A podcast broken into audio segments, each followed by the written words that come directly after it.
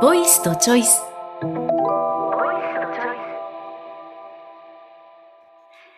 ボイスとチョイス。この番組はフリーアナウンサーの福井和恵と、調停研究者の入江秀明がお送りいたします。はい。えー、前回は入江さんのお仕事の難しい本の書評会とお話をお伺いしました。はい。はい。ありがとうございます。すいません。ちょっと大冗談の話になってしまって、いえいえ。お聞き苦しかったかもしれませんが、はい。はい。えっと、じゃあ今回は私が話そうかな。はい。あ、ありがとうございます。福井さんの近況。近況、あの、はい。相変わらずではあるんですけど、あの、いろんな仕事をする中で、あの、ボイストレーニング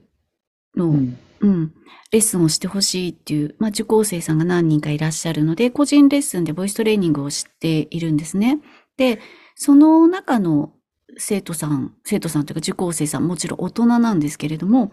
大人の受講生さんが方言を、うん、なんかちょっと直したいと。で、人前でお話をするようなことがあるので、そこでやっぱ方言を指摘されるので直したいっていう方が来られるんですね。そうすると、えっ、ー、と、もちろんその共通語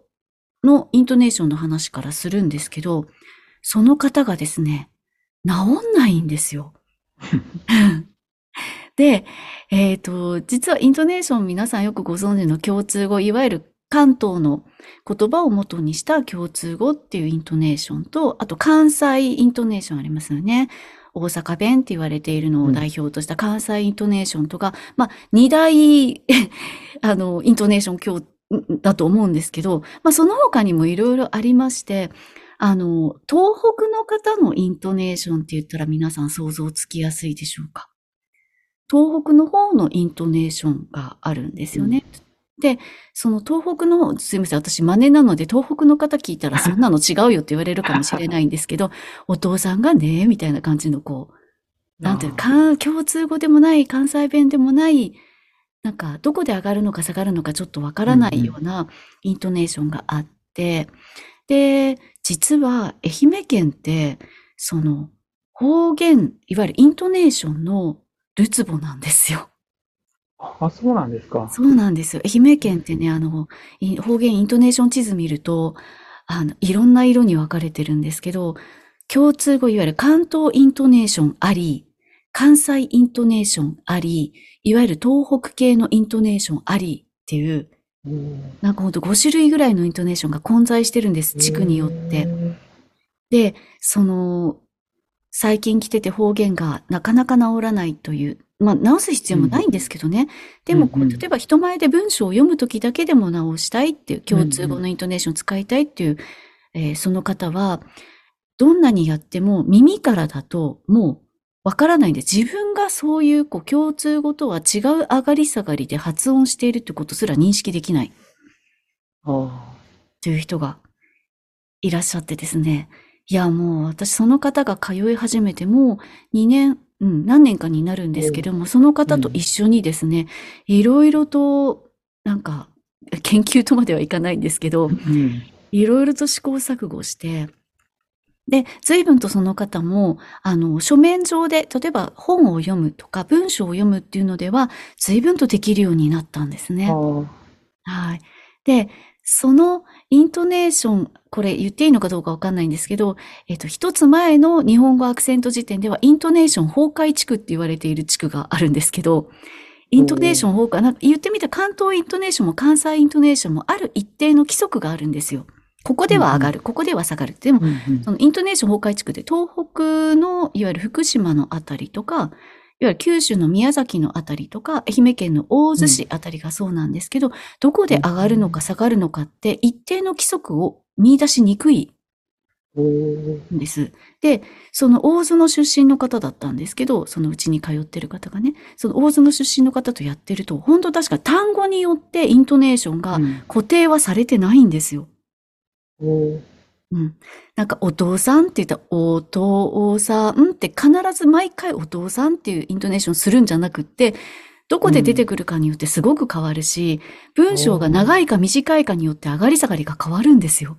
うんうんで観察していると、ずーっと同じ音で続くと、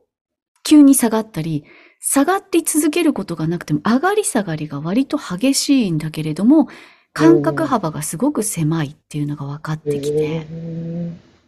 で、ね。そうなんですよ。それが面白いんですけど、うん例えばまあなんか日本語のアクセント、例えば共通語の単語のアクセントだと4種類あるって言われてて、うんはい。で、1個が、おじさんって、おじさんって、おが低くて、じいさんが高いんですよね。おじさんって、これ平板って、おじさんって、2つの音だけなんですね。で、これ日本語って1音目が大抵低いんですよ。おじいさんって、大抵低いんですよ。お母さんもそう。お母さん。お母で1音目から2音目上がりますよね。はい。妹も妹と上がりますよね。で、日本語って大抵1音目が低くて2音目が高いんです。うん。語として。で、例外があって、頭が高くなるのもあります。これ、兄さん。頭、兄さんが頭高って。っていうアクセントがあるんですね。大体これに分けられて、で、その後どうなるかって言ったら途中で下がる。お母さんって途中で下がりますよ。うんお母さんって途中で下がりますよね。これ、うんうんな、あの、中高って、真ん中が一番高いよってアクセント。で、妹は全然下がんないです。最初が低くって、えっ、と、あとは全部高い。妹なんですけど、ここにががつくとがで下がるんですよね。妹がって下がるんですよね。妹が行きましたって下がりますよね。でも、同じ、おじさんも、おじさんって全部高いんですけど、これにががつくと下がんないんですよ。おじさんがって同じなんですよね。こんな風に、実はこう整理されてるんです。共通語のイントネーションって。へー。そう、全なので、た。そう。なので、こう、上がり下がりをこうこう書けば、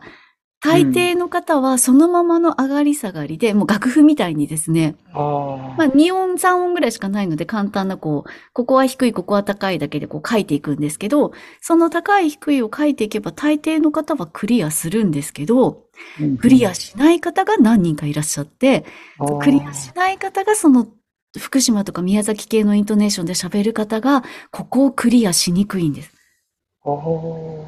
やっぱりなんか自分が上がってるか下がってるかが認識しにくいのと、一つは、まあ、あの、症例が少ないんですけど、私がレッスンした受講生さんの中では、やっぱ自分が上がってるのか下がってるのかが認識しにくいのと、あとはずっとなんか、おじさんがっていうふうに、同じ音が何音も続くと、なんか嫌みたいで、おじさんがね、みたいな感じで、どっかでこう同じ音続けたくない欲求があるみたいで、どっかで変わり。りたい。おじさんがねって、途中、おじさんがねって、同じでいいのに、おじさんがねって、こう、うんうん。上がりたくなったり、下がりたくなったりするらしく、っなるほど、なるほど。ていうのが最近なんかこう、あ、おじさんがって続けて言ってもらえますかって言ったら、ああー、気持ち悪いってなるんですよね。もうなんかずっと同じ音だと、なんか、上がりたくなったり、下がりたくなったりする。そうじゃない。って分かってても下がりたいとか、上がりたいってうんうん。なるらしイントいんですよ。ネーションってでも気持ち悪い、分かってても気持ち悪いってことありますよね。はい。うんなんかこう、生まれ持った文化の欲求っていうのがきっとあるんだなってうん思っ。てえーいて、最近なんかそれが面白い。そういうのって、例えばアナウンサーになるときって、あの、なトレーニングされるんですか？そうですね。ただ、そのやっぱアナウンサーって職人的なところがあるので、うん。基本的にそれを耳から覚えて治、治ってなければ、まず採用試験で落ちちゃうところはありますよね。あはい。だけあ。れどもうそもそも。うんはい、そもそ。も、そういうことなのか。そもそも共通語イントネーションである程度話せないと、採用試験で落ちちゃうところはあるんですけど、うんうんうん。えっと、採用されてから、私は、えっと、系統的に学びましたし、やっぱりこう、地方出身者なので、どんなに耳から覚えてても違うんですよ、時々。うん時々違うんですよ。細かいところが。うんで、それがなんでだろうって調べるうちに、やっぱりこの4つの、あの、平板頭高中高小高っていうのからどこかが逸れてたり、よくあるのが私小高で間違うんですけど、妹がって下がらなきゃいけない妹がって、そのまま下がらずに言っちゃう。まあ若者言葉がこの傾向あるんですけど、妹がねーって、妹がねーってやらなきゃいけないのに、妹がねーって、なんかもう一番よく言われるのは彼氏を彼氏がねーとかって言うあー平板化しちゃう若者言葉なのか、それとも共通語でそうなのかっていうのはやっぱりこうちょっとわからなくなるときにはアクセント辞典引いて調べるっていうことはするんですけど、あと体系的に学んでその知識で対処するってことはあるんですけど、やっぱりある程度耳は鍛えられるし学びました。うん。学ぶのと鍛えるのとですね。うんやっぱトレーニングですよね。調停者と同じ。やっぱりこう、体を張って なるほど。やってるところがあって、最近、最近やっぱり私は結構その職人気質なところがあるので、うん体で覚えた部分があるのと、体で覚えてできなかったところを理論で補完してきたっていうところがあるので、だからそれを体で覚えられない方々にレッスンをすると、なんでだろう？っていうところから、すごく学びが深まって、すごく面白いんですよ、それが。なんかメカニズムみたいなのが、なんかありそうですね、いろいろ。はい。なんか音楽とも関係があありそうな。そうなんですよ。それでなんか、ね多分なんか、あの、ちゃんと研究してらっしゃる方もいらっしゃるんじゃないかと思うんですけど、うんやはりこう耳でどれぐらい自分の言葉の工程を意識できてるかっていうところに今私興味がいっていて、そうなんか今上がりましたよ、下がりましたよって言っても自覚できないし、うんうん。例えば、おーかーさんのおー、おーの音とかーの音をギャップを作りましょうっていうトレーニングをうん。例えばするんですけど、お母さんって言ってる人は、おーかーあーさんって、ここ思いっきりおーかーって下げ、下げてあげてもらっていいですかって言っても、このおーかーができないですよね。あうん。で、おかあさんから、おか、おか、おか、おかってなんかどんどんこう、あの、ピアノも使ってやるんですけど、音程作って、1オクターブぐらいまで話せたら、例えば話し言葉がすごくはっきりするーあので、その1オクターブ話す練習とかを。ー。結構スタスパルタですね。そう。で、おはようございますも。おはようございますっていうのと、おはようございますってこのおとはの間おに、はようございます。そう、おとはの間に高低差作るとすごくはっきりするので、おはようございますね。おはようございますって、あえて高低差作ってちょっと練習してみましょうとか、なんか、ありがとうございますも。ありがとう、ありがとうございますを すごくギャップ作って、なんか5度、どうそうぐらいでやるのか、どうどうってやるのかとかで、ちょっと練習してみてもらったりすると、なんかこうよく聞き返されちゃうんですよねっていう人が、この1音目と2音目のギャップを作るだけで、すごくはっきりものを言ってるように聞こえるっていうのが分かってきて、うんうん。あ1音目と2音目のギャップを作ろうって、高低差を作ろうっていうのを、今ね、すごくね、あの、受講生さんにやっているところで、なんかこれちょっと症例集めて研究発表しようかしらみたいな。あ。何学会でやればいいんですかねって思ってるんです。あが人のこう、具体的なメソッドがあある、あって、はい。練習すると、こう、話、うん話し声がはっきりするっていう、そういう話はなんかいいですね。うん。ねなんかこう、誰もやってないと思うんですよ。この、あの、もともと私、声楽がベースのトレーニングなので、うん声楽レッスンを話し方レッスンに応用しているので、なんか、もしかしたら遠回りしているのかもしれないんですけれども、いや、なんかそれなりに発見があって面白くって、方うん言、共通語イントネーションをマスターするためにみたいな。別にそこまでなんか、マスターしなくてもいいんじゃないのっていうところからスタートしているので、何やってんだろうって思いながらも、でもやっぱり本人がマスターしたいというのであれば、うんあ、協力しましょうって。うんまあ、おっしゃって、どう、どこまで直すべきかみたいな問題はやっぱりありますよね。直さなくていいと私は思うんですよ。うん。ぱ方言のコミュニティって大事だと思うので、うん。やっぱり方言で話しているからこその距離感もありますし、うんうん。なんか方言じゃないとわからない感覚もあるので、私は直す必要はないし、むしろ大事にしていきたい、うん。うん文化なんですけど、やはり本人がコンプレックスを持っていて、例えば人前で何か文章を読むときだけでも共通語で読みたいっていうのであれば、もちろん本人が納得するのが一番ですから、うんうん、割とスパルタで。なるほど。方言直すっていう話と、あと、その、はっきり聞き取りやすい話し方を、こうまあ、れ練習する、その練習の仕方を、あの、お伝えするっていうのは、なんかありありそうですね。はい。そうなんですよ。だからなんか同じ、それこそさ、あの、前回のお話で、ADR、ADR じゃなくても、あの、私が結局お手紙のやり取りで、お隣とのトラブルとの解決を図った、それは怖かったからだって話をしたんですけど、その時に、入江さんが、もしそれが、えっ、と、調停者が、いい調停者が入って、話し合い、言葉で、こと、声と言葉で話していたら、もっと納得感のある解決ができたんじゃないかっておっしゃったんですけど、私、それとすごく共通すると、共通すると思ったんですよね。っていうのが、あの、例えば、文章に書いたことを、学会発表とかでもそうと思うんですけど、ただただ読み上げていると、だんだん眠くな、聞いてる人は眠くなってきて、なんかこの先生の話し方眠いよなっていう先生と、なんかすっごくわかりやすく、あの、同じこと書いてある言葉なんだけれども、わかりやすくこう発表される方がいらっしゃいませんか？ああの、その、み耳が痛いじゃないですか。っていうか、いや、あの、私は、なんだろうな、原稿とかちゃんと作っちゃうと、本当に喋れなくなるので、あの、なんか箇条書きとか、そのネタを考えておいて、その場で作って喋るようにした方が、まあ、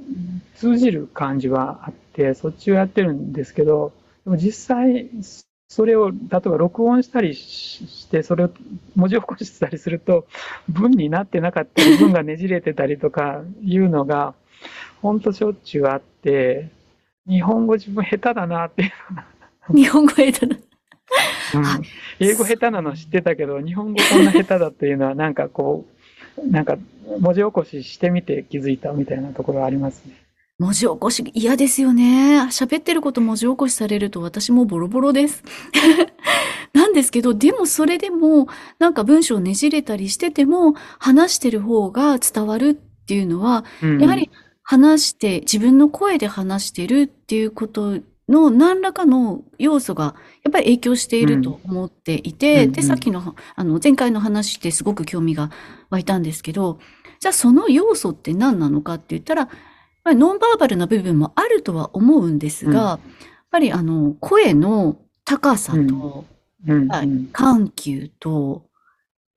うんと、大きさとか、いろんな、こう、分析したらいろんな要素がある中の、一つに私、高低差、あの、音と音の高低差。例えばなんか、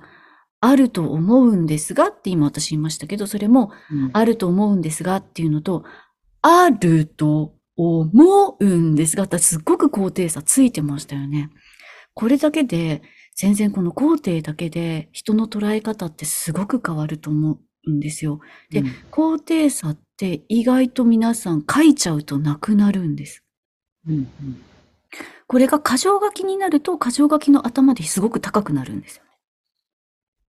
で、ギャップができるんですよね。自然と。うんでもその自然と箇条書きでギャップができる、そのギャップを意識的に作れたら、書いている言葉でも分かりやすく喋れるはず。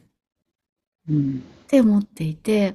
で、最近プレゼンテーションのレッスンとかに来られる方は、原稿書いて来られる方がほとんどなので、よくある指導としては、もう原稿もう見ないで、箇条書きにして発表してくださいっていう指導もあるんですけど、うん。やっぱり発表慣れてない人は箇条書きでは不安だし、そうなるとやっぱ文章をねじれると余計パニックになるので、私は喋りやすい文章で全部書きましょうって、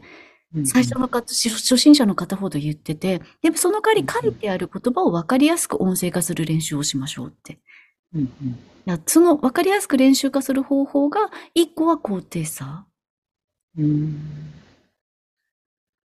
やっぱりなんか最近私のトレンドは高低差なんですよ。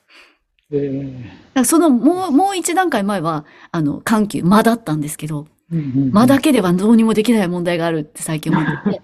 間、うん間の問題は解決して、間はすごい簡単に、あの、取れるので、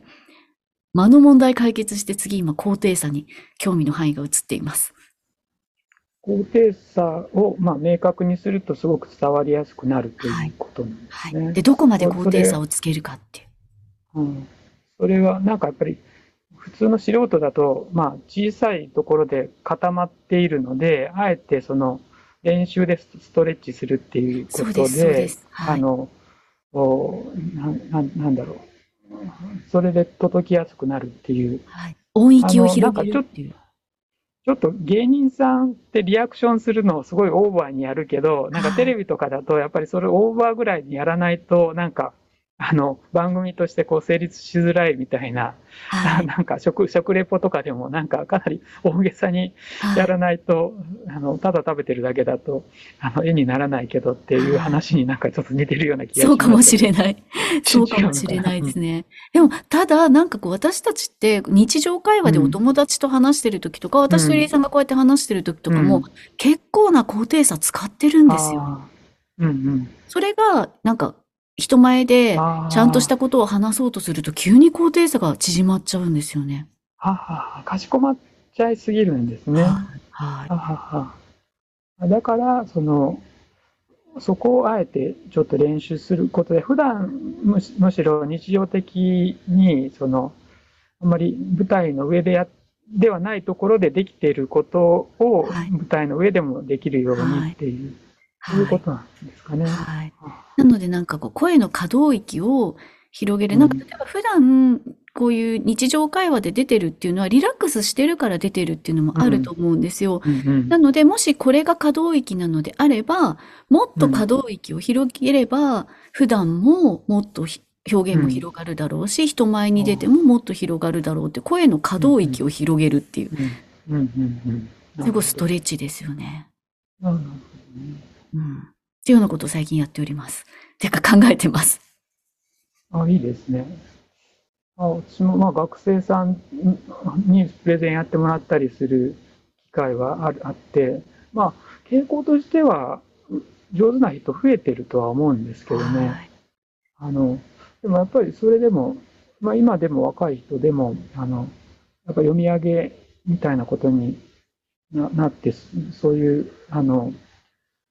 なんか棒読みに近い形のプレゼンになるあの人人たちももちろんある程度はの割合はいるいるので、はい。そう、ですね。棒読みを解消させるのは割と上手くなってきました。ああ、そうなんですね。ええ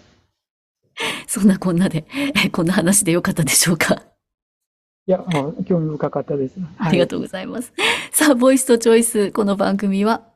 アナウンサーの福井和恵と、予定研究者の入江秀明がお送りいたしました。では、皆さんからのお便りもお待ちしています。えー最後に、えーお便りの宛先お伝えします。podcast アットマークメディエーションハイフォンラボドット JP です、えーホームページの方からも、もしかしたらそろそろボイスとチョイスって、あの、検索していただいたら出るんじゃないかと思うので、えー検索していただいて、そちらからお寄せいただいても結構です。皆さんからのお便りお待ちしています。ボイスとチョイス。